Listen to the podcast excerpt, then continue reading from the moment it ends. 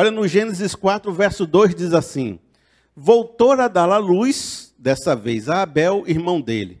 Abel tornou-se pastor de ovelhas e Caim agricultor. Passando algum tempo, Caim trouxe do fruto da terra uma oferta ao Senhor. Abel, por sua vez, trouxe as partes gordas das primeiras crias do seu rebanho. O Senhor aceitou com agrado Abel e sua oferta, mas não aceitou Caim e sua oferta. Por isso Caim se enfureceu e o seu rosto se transformou. O Senhor disse a Caim: Por que você está furioso? Por que se transtornou o seu rosto? Se você não fizer o bem, não será aceito? Mas se você não o fizer, saiba que o pecado ameaça a porta. Ele deseja conquistá-lo, mas você deve dominá-lo. Disse, porém, Caim a seu irmão Abel: Vamos para o campo. Quando estavam lá, Caim atacou seu irmão Abel e o matou.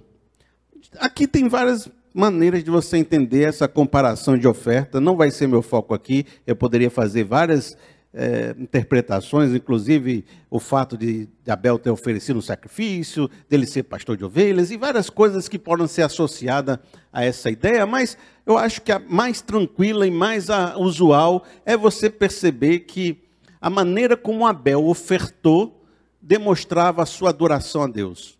Ele escolheu do principal do seu rebanho, os bichinhos mais gordinhos, aqueles mais bonitos, e na história bíblica, se você perceber, havia várias críticas dos profetas sobre a maneira como as pessoas faziam os sacrifícios. Levavam cordeiro de qualquer jeito, com defeito, é, complicado, faziam ofertas que não representavam o seu coração, e Deus dizia: Olha, eu estou cansado da oferta de vocês, eu estou cansado do jeito que vocês me prestam culto, isso aí não está valendo de nada. De maneira que Abel fez o seu sacrifício, e no seu sacrifício representava no seu coração aquilo que ele tinha como Deus. Olha, Deus é tão importante para mim que eu vou fazer um jantar com o melhor da minha comida, com o melhor da minha casa, com o melhor do meu tudo para Deus. Caim representa aquele que estava prestando um serviço, estava indo para a igreja para cumprir o que o pai mandou. Ele estava levando o que ele tinha, o que encontrou na sua agricultura, botou no saco, botou lá para Deus. E esse tipo de oferta feita de qualquer jeito, de qualquer maneira, para cumprir um propósito, para cumprir um rito, sem nenhum sentimento no coração, esse tipo de oferta Deus não aprovou. Porque, segundo Jesus, aquela viúva que deu duas moedinhas, deu mais que todo mundo, porque ela deu tudo que tinha, ela deu tudo de si. E a maneira como eu dou importa mais do que a quantidade do que eu estou dando, do que eu estou ofertando. Então, Abel se mostrou, segundo Hebreus fala, um homem de fé, porque ofertou de maneira legal, um homem bacana, e pela fé ele foi justificado. Já Caim, vendo que, presta atenção, Abel era melhor que ele, era melhor que ele, fazia uma oferta melhor que a dele, tinha um relacionamento de intimidade com Deus melhor que o dele, tinha mais aprovação que ele, se sentiu altamente enfurecido por ter alguém mais bambambam bam, bam que ele morando junto dele. E isso incomodou profundamente ele, a ponto de ele ficar com raiva, com raiva do seu irmão. O problema da minha vida é Abel. O problema na minha vida é esse rapaz que oferece esses cordeiros. Se não existisse Abel, a minha oferta seria aceita por Deus. Mas como existe Abel, eu estou aqui em segundo lugar. Se eu tirar esse rapaz da frente. Irmãos, não dá para pensar assim. Se você ler no verso 7, diz assim: Se você fizer o bem, não será aceito? O que, que Deus fala para Caim? No meu lugar, no meu coração, tem lugar para vocês dois. No meu coração, tem lugar para todo mundo. O fato é que ele está fazendo certo e você não. Se você fizer o bem, tu não vai estar tá na mesma posição dele? Qual é o problema? É ele ou é você de não estar tá fazendo o bem? O problema é teu irmão que está fazendo certo ou é você que não está fazendo o que deveria estar tá fazendo?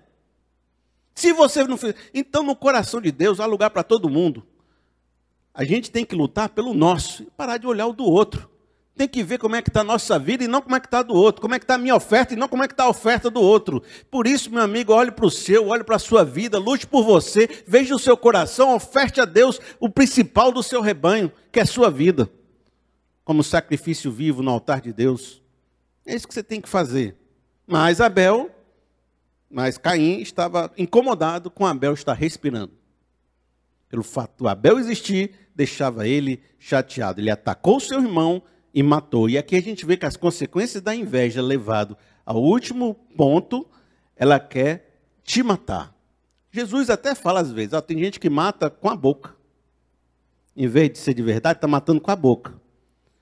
Sempre vai existir alguém melhor do que você. Certo? Tem 7 bilhões de pessoas no mundo. Meu amigo, tem muita gente melhor do que você. Não é só uma, não. É muita gente. Porque tem tanta gente lá fora que alguém faz algo melhor que você. Se você vai se incomodar com isso, você vai viver a pessoa mais frustrada do mundo. Você vai ser um Caim na vida. Com raiva de todo mundo, querendo que todo mundo se exploda. Não dá para ser assim. Sabe o que você devia fazer? Ter Abel como seu irmão, que vai te inspirar a ser uma pessoa melhor. Sentar com Abel e dizer: Abel, tu aprendeu como é que é o negócio, me ensina, me ajuda, seja meu parceiro, deixa eu aprender com você como é que faz. Não seria muito melhor? Ele crescer com o irmão em vez de virar um, um inimigo do irmão? A gente tem que olhar para as pessoas boas dessa vida, que às vezes são melhor que a gente, como inspiração. E como professores, como alguém que chegou lá e a gente ainda não chegou, e dizer, cara, me ensina, me mostra, deixa eu ir contigo. Em vez de ficar dizendo, mas esse cara, eu vou tirar ele do caminho. Esse é o sentimento legal que a gente deve ter.